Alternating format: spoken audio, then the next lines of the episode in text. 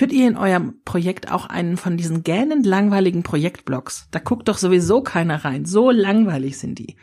Ich habe ein paar Ideen für euch, wie ihr den besser aufbauen könnt. Willkommen zum Chancenfinder Podcast, dem Podcast rund um Veränderungen in Unternehmen von und mit Stefanie Selmer. Hallo Changemaker, herzlich willkommen zu einer neuen Podcast-Folge. Es ist Anfang Februar und die guten Vorsätze äh, im Projekt einiges anders zu machen, das Projekt besser zu machen, sind bestimmt noch nicht ganz verflogen. Also schauen wir mal, was wir so aus diesem letzten Drive noch machen können, der noch da ist. Und dabei geht's heute wieder um ein ganz handfestes Thema. Ihr bekommt von mir wieder Praxistipps, die sich schon oft bewährt haben, die ich in viele Projekte mit reinbringe und von denen ihr wisst, dass ihr damit auf jeden Fall einen Schritt weiter nach vorne kommen könnt mit eurem Projekt. Wenn ihr schon länger dabei seid, dann wisst ihr, Kommunikation im Change-Projekt ist für mich das A und O. Ohne Kommunikation, klare Kommunikation, offene, zielgerichtete, für die Zielgruppen aufbereitete Kommunikation geht eigentlich gar nichts. Und das ist mir wirklich wichtig, dass das tatsächlich läuft. Und da gibt es, ihr wisst es ja selbst, jede Menge Kanäle, die bespielt werden können.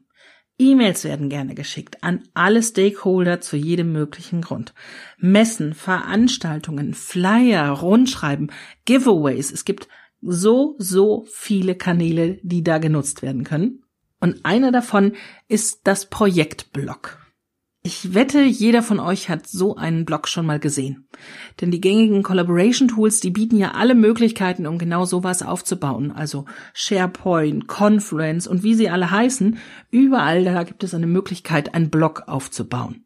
Das ist für diejenigen, die im Projekt sind, natürlich total praktisch. Sie schreiben ihre Artikel, packen noch ein spannendes Foto dazu und hoffen dann, dass die Nutzer, die Stakeholder hinkommen, diese Artikel regelmäßig lesen, das Blog abonnieren und so auf dem Laufenden bleiben. Aber jetzt machen wir uns mal nichts vor. Wenn ihr da wirklich schon mal reingeguckt habt in so einen Blog und da auch mal mit einer gewissen Skepsis rangegangen seid, dann werden euch auf jeden Fall zwei wichtige Dinge aufgefallen sein, in den meisten Blogs steht total langweiliges Zeug. Also Release Notes oder ähm, eine Scheckübergabe, wo sich zwei Leute vor einem riesengroßen Scheck dann die Hände schütteln oder ach, was weiß ich nicht, Dinge, die überhaupt niemanden interessieren. Und das zweite Problem ist, es ist ein absolut furchtbarer Rhythmus. Immer dann, wenn man gerade mal Zeit hat, einen Artikel zu schreiben, dann kommt einer raus und dann passiert mal ein halbes Jahr gar nichts mehr, obwohl irgendetwas im Projekt passiert sein mag. Das ist nämlich meistens so, denn genau dann hat man nicht die Zeit, die Artikel zu schreiben. Und dann passiert es, dass zu irgendeinem Rollout, zu irgendeinem Event oder einer Messe mal wieder ein Artikel geschrieben wurde und dann einfach da reingeklatscht wurde. Und dann wundert man sich im Projekt, warum denn dieses Blog so schlechte Zugriffszahlen hat. Nein, braucht man sich nicht wundern. Wenn man mit einem Blog ähm, die Nutzer erreichen möchte, die Stakeholder informieren möchte, dann muss man sich da schon ein bisschen mehr ins Zeug legen. Und der erste Schritt dazu ist wahrscheinlich der allerschwierigste. Also das Allerwichtigste, was du machen musst, wenn du ein Projektblock, ein Change-Block für dein Projekt pflegen möchtest, dann ist dieser Schritt wirklich der wichtigste und wahrscheinlich der schwierigste. Der Perspektivenwechsel. Du darfst nicht davon ausgehen, was für dich wichtig ist, besprochen zu werden oder wann du Zeit hast, etwas zu schreiben, sondern du musst dich in den Nutzer hereinversetzen, in den Leser deines Blogs. Und du musst herausfinden, was der lesen möchte, worüber der informiert werden möchte und in welchem Rhythmus. Du kennst mit Sicherheit Blogs aus der Wirtschaft. Und da ist es natürlich ganz wichtig, dass diese Blogs auch über Google gefunden werden. Das heißt, die sind mit Suchwörtern durchzogen, so dass Google die immer wieder findet und sie zu gewissen Keywords immer wieder nach oben spielt in der Google-Suche. Da geht es also viel um Sichtbarkeit, um Auffindbarkeit. Das ist bei deinem Unternehmensblog, also bei dem Blog für die internen Nutzer, für die Nutzer im Unternehmen drin, nicht so wichtig. Denn in der Regel sind die Blogs im Intranet ja im Internet überhaupt gar nicht auffindbar. Aus gutem Grund. Das sind ja interne Informationen. Das bietet dir eine viel größere Spielwiese, als es Unternehmen haben, die nach außen hin mit ihrem Blog sichtbar sein müssen. Das heißt, du kannst dir überlegen, was wollen die Nutzer und du kannst wirklich damit spielen und es richtig rauslassen. Hast du mal überlegt, was denn deine Nutzer wollen? Ich habe mal so drei Punkte für dich, was mir in den letzten Jahren aufgefallen ist, was Leser eines Blogs aus einem Projekt denn wirklich wissen wollen.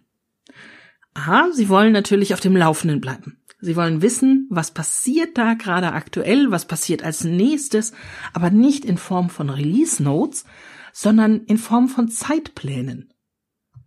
Als Nutzer möchte ich nicht unbedingt wissen, mit dem nächsten Release hat sich die und die Schreibweise verändert oder hier wurde ein, ein kleiner Fehler behoben, den ich möglicherweise selbst sowieso noch nie gesehen habe. Ich möchte wissen, was ist da für mich drin? Welche Information betrifft mich wirklich? Ist da jetzt meine Umstellung drin? Wird jetzt mein Arbeitsplatz umgestellt? Muss ich mal an meiner Arbeit was machen? Gibt es für mich irgendeine Messe, an der ich teilnehmen sollte? Das ist es, was den Nutzer letztendlich interessiert. Dann möchte er in der ersten Reihe sitzen. Er möchte ganz nah am Geschehen sein. Also wenn das erste gedeckt ist, wenn er weiß, wann er was zu tun hat, wann er betroffen ist, dann möchte er ein bisschen mehr darüber erfahren. Dann möchte er ganz gerne wissen, Mensch, wie arbeiten die denn da? Wer ist denn da überhaupt? Besonders wenn es ein gemischte Projektteams sind, wo auch Leute aus dem Fachbereich drin sind. Wenn ich als Nutzer also weiß, meine Kollegen sitzen da, ich muss möglicherweise deren Arbeit mitmachen für eine Zeit lang, damit die fürs Projekt freigestellt werden, dann möchte ich ganz genau wissen, was denn da so passiert, damit ich weiß, die vertreiben sich nicht einfach nur die Zeit.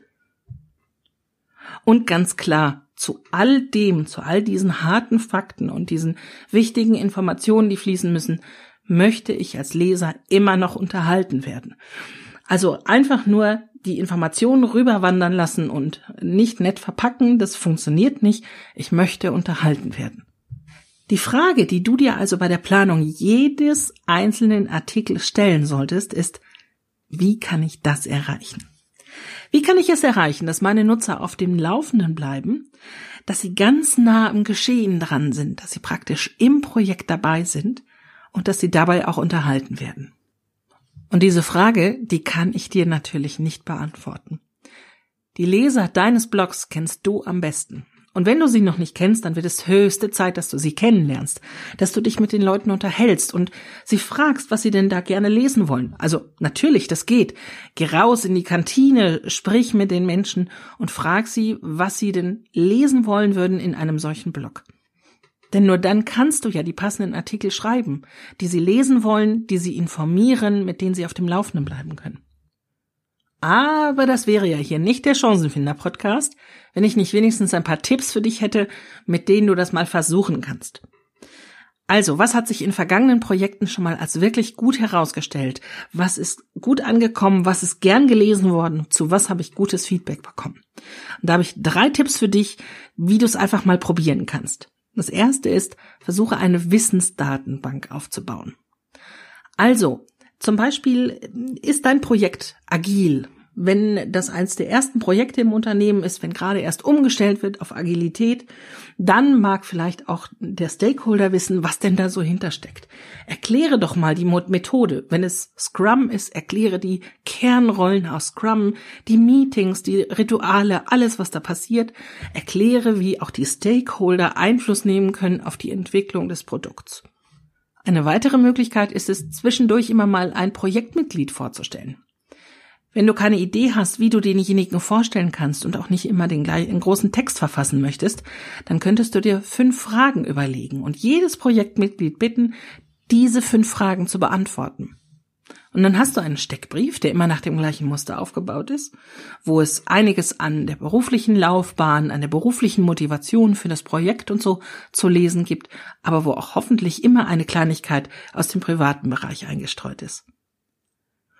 Und die dritte Idee sind Zeitpläne. Ja, so simpel kann es sein. Wenn sich irgendetwas im Projekt verändert, dann schreibe doch einen kleinen kurzen Artikel dazu, warum sich das verändert und was das für die einzelnen Stakeholdergruppen bedeutet. Das muss nicht unbedingt in einer E-Mail rumgehen, sondern es kann auch mal in einem Blogartikel passieren. Und wenn du dann auch noch die passenden, die gibt's ja sowieso überall, PowerPoint-Folien dazu heftest, du wirst überrascht sein, was das für ein Vertrauen bildet.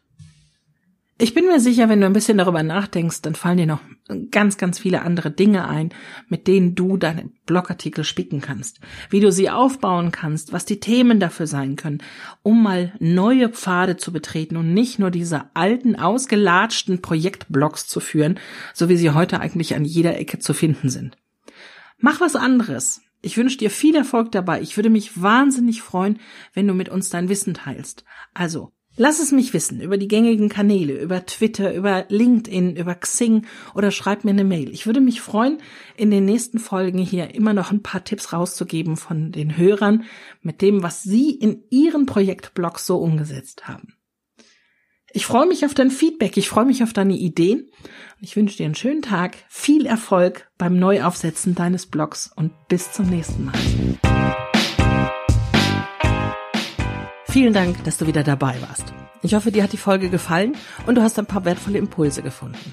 Du willst selbst einmal Interviewgast in meinem Podcast sein? Du kennst jemanden, der das unbedingt sein muss, weil er etwas zu Veränderungen in Unternehmen zu sagen hat? Oder du hast einfach eine Frage, Input oder Feedback? Dann schreib mir am besten eine E-Mail an podcast.stephanieselmer.com. Vielen Dank schon jetzt und bis bald.